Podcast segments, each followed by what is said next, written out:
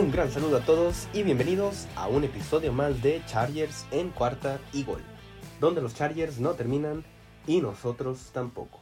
Ya lo saben amigos, yo soy Luis Chávez y estoy muy feliz de que me puedan acompañar para hablar de lo que sucedió el día de ayer domingo en el partido de los Chargers en esta gran victoria 34 a 13 frente a los Denver Broncos. Recordarles que nos pueden seguir en nuestras redes sociales en arroba luischavez08 en mi particular y en arroba cuarta y gol chargers para la cuenta de este programa. Arroba cuarta y gol chargers.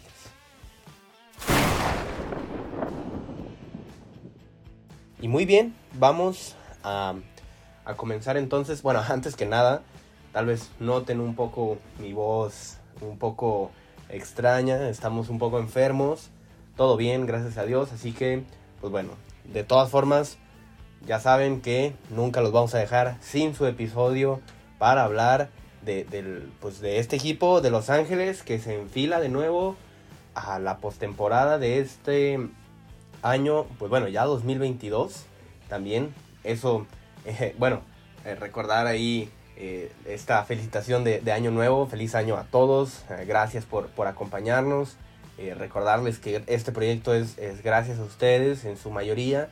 Así que bueno, esperemos este año sea mucho, mucho mejor para todos nosotros. Así que bueno, también les mando un abrazo a todos y les agradezco. Y ahora sí, después de eso, regresamos, ¿no? A, pues sí, este control que tienen los Chargers para estar, pues ya en esta postemporada. En este momento se encuentran en el séptimo lugar, en, como, como el tercer comodín. Y estarían enfrentando nada más y nada menos que a los jefes de Kansas City. Gracias a que ellos perdieron y ganaron los Titans, pues bueno, los Titans se fueron al lugar, al sembrado 1. Se ve muy difícil que los Titans pierdan contra los Texans. Digo, todo puede suceder, ya le sucedió una vez en la temporada, por eso, además de eso, pues yo, yo creo que es muy difícil, ¿no? Que pierdan dos partidos contra un equipo como los Texans. Pero bueno, esperemos a ver qué sucede. Los Chargers, por su parte, jugarán el partido de vida o muerte contra los Raiders. Básicamente para los Chargers la postemporada empieza el próximo domingo. Es ganar o, o ya ir a, ir a casa, ¿no? Porque no, no, hay, no hay otra opción.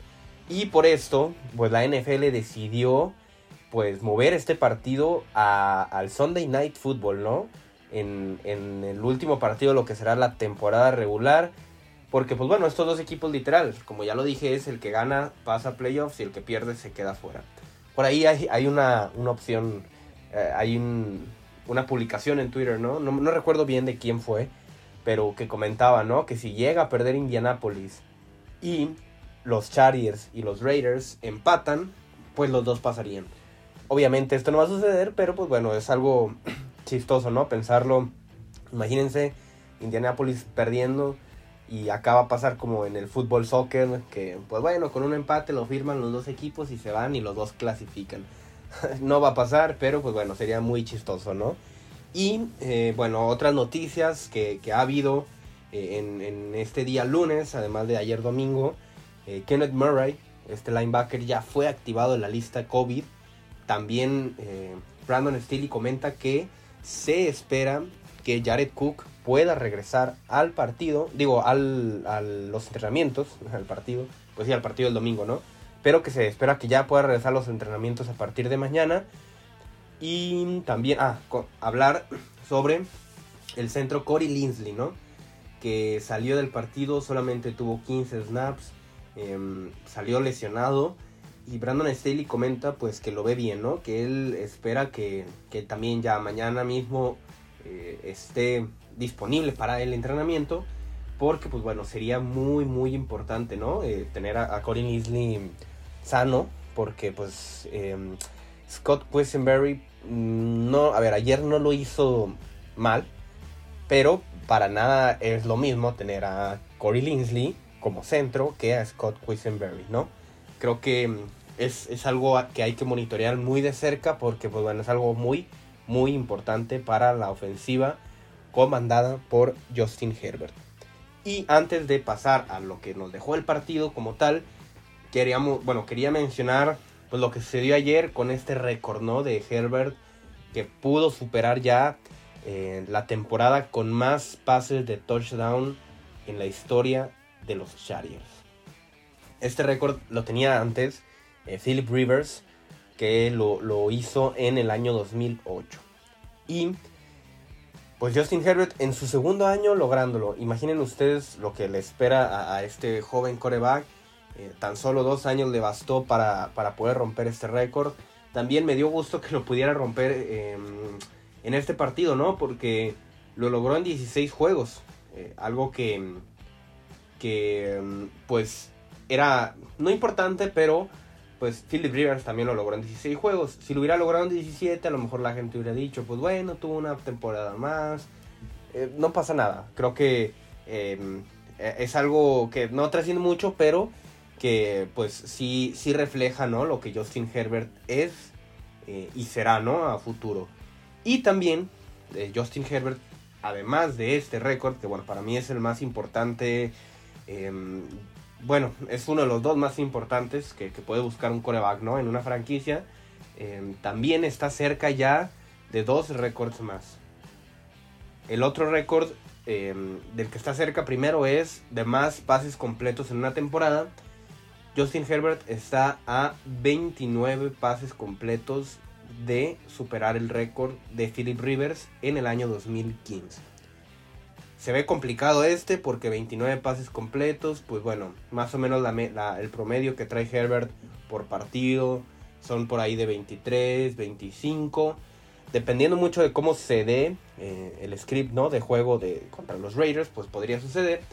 Y el otro récord que para mí es también igual de importante que el de los touchdowns por temporada, son las yardas por temporada. Y esta, este récord le pertenece todavía a Dan Faust, que lo hizo, bueno, en el año de 1981. Y Justin Herbert está a 172 yardas de poder eh, también romper este récord. Creo que ese sí se ve mucho más probable. Em, Herbert en sus peores partidos tiene 200 yardas, así que eh, este lo veo bastante, bastante más probable. No le, ojalá no le estemos echando la sal, ¿verdad? Que, que vaya a suceder una catástrofe el domingo. Pero pues bueno, esto simplemente como dato extra. Obviamente Herbert le vale lo que sea estos récords, no le interesan siempre y cuando puedan llegar eh, la victoria y pueda, puedan estar en postemporada.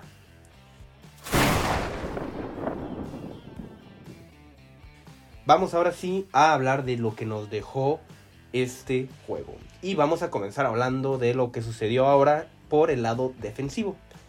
Em, los Chargers tuvieron una mejora en la defensiva, ¿no? Y esto claro que se debió al regreso de Joy Bosa, de Justin Jones y de Derwin James. También Michael Davis que estuvo eh, activo de nuevo por, eh, bueno, la semana pasada que no pudo también por el COVID. Em, creo que creo que fue muy importante y, se notó a leguas que ellos estuvieron, ¿no? Y a ver, los Broncos eh, no es que sean un peor equipo que los Texans, ¿eh? O sea, creo que por ahí está la cosa y, creo que hubiese podido pasar algo similar a lo que pasó ayer si hubieran estado estos jugadores contra los Texans. Pero es aquí donde está pues el reclamo, ¿no? Que, que incluso, a ver, es entendible que si no tienes a tus mejores, a tus cuatro mejores jugadores de tu defensiva, pues la vayas a pasar mal, pero no tan mal, ¿no? Ese es el reclamo que se tenía contra los Texans. Sin embargo, ayer se vieron bastante, bastante, eh, bastante bien, eh, permitiendo, bueno, a, Locke, a, Drew Locke 245 yardas, un touchdown. Em, ya muchas de estas yardas, pues también eh, vinieron, bueno, no muchas, pero algunas yardas vinieron en, en las últimas series creo que al final, pues bueno, los Chargers se permitieron algo, algo más, ¿no? De lo que venían haciendo en, los primeros tres cuartos. Em, otra cosa importante, este, Melvin Gordon y Javonte Williams se pudieron detener en esta ocasión, ¿no? Nada que ver con lo que pasó en el partido de la semana 12, en el que pudieron dominar eh, por completo el ataque terrestre, que fue una, una verdadera, verdadera paliza lo que, lo que sucedió con, con, este juego, ¿no? Con, el ataque terrestre. Por aquí estaba, estaba buscando, bueno, permitieron 147 yardas en ese partido. en 33 intentos y en esta ocasión permitieron 77 yardas en 24 intentos. Las yardas por acarreo pues fueron mucho mejores en esta ocasión. En aquella semana fueron 4.5 yardas por acarreo y en esta ocasión 3.1 yardas por acarreo. Claro que es una, una mejora de, contra, contra este equipo que pues, bueno ya se había tenido esa prueba. Y eh, por su parte, bueno, el, cuerpo de receptores, recordemos que no estuvo eh, jugando ni eh, Jerry Judy, ni tampoco, ah, se me fue el nombre de este tercer receptor de, Denver, porque sí estuvo Kurtland Sutton, ¿no? Que, este fue el que, junto a Noah Fant, el que más recepciones tuvo en el partido. Noah Fant, seis recepciones para 92 yardas. Y eh, eh, bueno, Sutton tuvo 3 recepciones para 60 yardas. Y por su parte, Melvin Gordon tuvo 3 eh, recepciones para 29 yardas. ¿no? Estos fueron como mm, los, los receptores más destacados del equipo. Y claro que pues sí se vio la diferencia también en lo que puede llegar a ser un jugador como Teddy Bridgewater siendo coreback a como lo es em, un jugador como Drew Lock, ¿no? Creo que Drew Lock pues ha, dejado bastante que desear. Eh, ah, ya me acordé, Tim Patrick era el, jugador que tampoco pudo, pudo estar en el partido junto a Jerry Judy, los dos por COVID. Em, y claro que se vio esta diferencia en cuanto a los receptores y en cuanto al coreback, ¿no? Además de esto, em, creo que se vio una buena actuación eh, aunque no hubo tantas presiones al coreback, solamente hubo nueve presiones. Para mí siguen siendo pocas. Hay partidos en los que Joey Bosa él solito tiene siete. entonces creo que por esa parte todavía eh, se necesita mejorar bastante, ¿no? Jerry Tillery tuvo la única captura del equipo. Y también eh, es necesario mm, seguir mejorando con las tacleadas, ¿no? Esto creo que es un punto muy importante porque con equipos eh, como lo fue Kansas City, o en equipos, bueno, que si en dado caso de que llegues a la postemporada te vas a encontrar con ellos, no puedes permitir fallar estas tacleadas. Esto es muy muy importante, ¿no? Voy a tomar un poco de mi agua para refrescar la garganta. Em, y bueno, otra cosa que sí se pudo eh, mejorar fue las terceras oportunidades en cuanto a la defensiva. Solamente permitieron tres conversiones eh, en 11 intentos, ¿no? Creo que esto es muy, muy bueno. A ver, sabemos que Denver es de las peores ofensivas en, este de, eh, eh, en esta estadística particularmente. No se espera que contra otros equipos, tal vez como son Kansas, Buffalo, etcétera, ¿no? Los equipos de postemporada, puedas tener esto, pero sí tener una mejoría, ¿no? A lo que sucedió la semana pasada, que fueron, si mal no recuerdo, 9 de, de 13 oportunidades. Entonces, imagínense, ¿no? Fue muchísima, muchísima la mejora que se dio.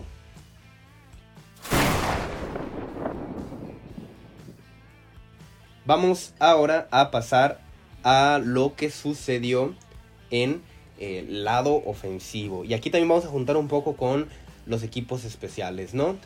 Vamos a empezar con estos equipos especiales. Eh, esta semana se merece que, hablemos específicamente de ellos, ¿no? Eh, porque pues sucedieron para mí tres grandes jugadas, ¿no? La primera de ellas, la primera jugada del partido, un regreso de Andre Roberts para 47 yardas y que venía avisando lo que podía suceder más adelante en el partido. Después de esto, eh, bueno, recordar que en esa primera serie ofensiva, pues los Chargers, muy buena posición de campo y anotaron touchdown. Después, una patada de despeje, Deontay Spencer de, los Broncos comete el error de soltar el balón y en esta ocasión pues los Chargers pudieron recuperarlo. Kevin Hall estaba ahí y pudo recuperar este balón suelto que también pues dio oportunidad a los Chargers para tener otra serie ofensiva. Y por último, obviamente la más importante de todas, Andre Roberts y su regreso de 101 yardas. Este regreso de patada de despeje, bueno, no fue, eh, no fue un despeje, ¿no? Fue mm, de, kick return, 101 yardas, directo a la zona de anotación. Cuando medio parecía que los Broncos podían empezar a pelear, Y, ah, ah, no, Andre Roberts logró este mm, regreso hasta la zona de anotación. Algo muy importante, ¿no? Porque sabemos que los Chargers pues siempre cojean de estos equipos especiales y en esta ocasión se vieron muy bien. No estamos diciendo que ah, tiene que pasar esto en cada partido, pero pues es una mejoría que, se puede ir notando y que claro que por supuesto va a ayudar al equipo a mejorar en todos los sentidos, ¿no? Creo que eso es un punto muy importante. Y eh, bueno, ahora sí pasando a la ofensiva, pues bueno, Herbert tuvo una buena actuación, 22 pases completos de 31 intentos, 237 yardas y 2 touchdowns, uno, cada uno a, sus dos receptores, ¿no? Estrella, Mike Williams y em, Keenan Allen. Creo que eh, Justin Herbert tuvo un buen partido porque, a ver, em, pues sí tuvo el bombazo, ¿no? De 45 yardas para, para el touchdown. Pero aparte de eso no tuvo em, mayormente jugadas explosivas, si lo podemos llamar así, jugadas pases largos, pases profundos. Porque todo el tiempo los Broncos estuvieron marcando con dos safeties que sabemos que es lo que más le complica a Justin Herbert. Sin embargo, en esta ocasión logró hacer mucho mejores eh, lecturas en, distancias eh, medias y cortas, ¿no? Creo que esto pues también ayuda muchísimo y pues también esto es lo que necesita Herbert para que mm, para que las defensivas no puedan leerlo tan fácil, ¿no? Porque pues sí, todos sabemos la capacidad de Herbert de, de los pases profundos pero eh, tal vez las defensivas al cubrir esto empiezan a descuidar un poco más lo que sucede en, el medio del campo, si lo podemos llamar así, o a distancias medias o cortas. Y Justin Herbert tiene que poder hacer esas lecturas de decir, ah, bueno, desde, obviamente desde el pre-snap, ¿no? Ver la formación que tiene la defensiva, sale la jugada, poder detectar si hay algún duelo hombre a hombre y en ese momento decir, bueno, no se puede, vamos a buscar a, media distancia o a más corta. Y en esta ocasión lo logró bastante bien. Creo que, pues, obviamente Herbert es capaz de hacer eso. Eh, solo creo que sí necesita trabajarlo más. Y pues bueno, en este partido dio buenos indicios, ¿no? Y contra una defensiva bastante dura como lo es la de Denver, ¿no? Una de las mejores, de las mejores de la liga. Por otra parte, em, a ver, vamos a pasar aquí. Está relacionado con Justin Herbert la línea ofensiva. La línea ofensiva se vio muy muy bien. No permitieron capturas. Em, solamente permitieron tres presiones al coreback. A pesar de que Corey Linsley, perdón, no estuvo. Ni tampoco Storm Northern. Eh, creo que se vieron bien. Tanto Trey, Pipkins, perdón, eh, sustituyendo a Northern. Y eh, Scott Quisenberry. Y pues bueno, qué decir. Scofield también se vio relativamente bien. permitió muy poca presión. Y Matt Failer y pues bueno, Ration Slater, que aquí eh, comentar, ¿no? Eh, Ration Slater fue el eh, liniero ofensivo con eh, mayor calificación por parte de Pro Football Focus. Bueno, sabemos, ¿no? Que Pro Football Focus se la pasa calificando a cada uno de los jugadores. Y en esta ocasión, pues bueno, Ration Slater fue el mejor liniero ofensivo de toda la semana. Em, a ver, lo que hizo llamar Chase es increíble, ¿no? Para, para la plática de de el novato ofensivo del año. Obviamente llamar Chase merece este premio, pero no hay que olvidar lo que ha hecho, lo que ha hecho, perdón, Rashawn Slater. Creo que es algo simplemente increíble. Se ha encontrado al tackle izquierdo que puede ser pareja de Herbert los próximos 10 años, si, si todo eh, eh, fluye como debe ser. Así que, pues bueno, eh, encantados, ¿no? Con este tackle izquierdo. Y por otra parte, esta línea ofensiva también ayudó con el juego terrestre. Austin Eckler eh, tuvo 17 acarreos, 58 yardas, un touchdown. Y por su parte, Justin Jackson, que había venido teniendo mucha más actuación, pues también se vio bien, ¿no? 12 acarreos, 41 yardas. A ver, los dos tuvieron un, un, promedio de 3.4 yardas por acarreo.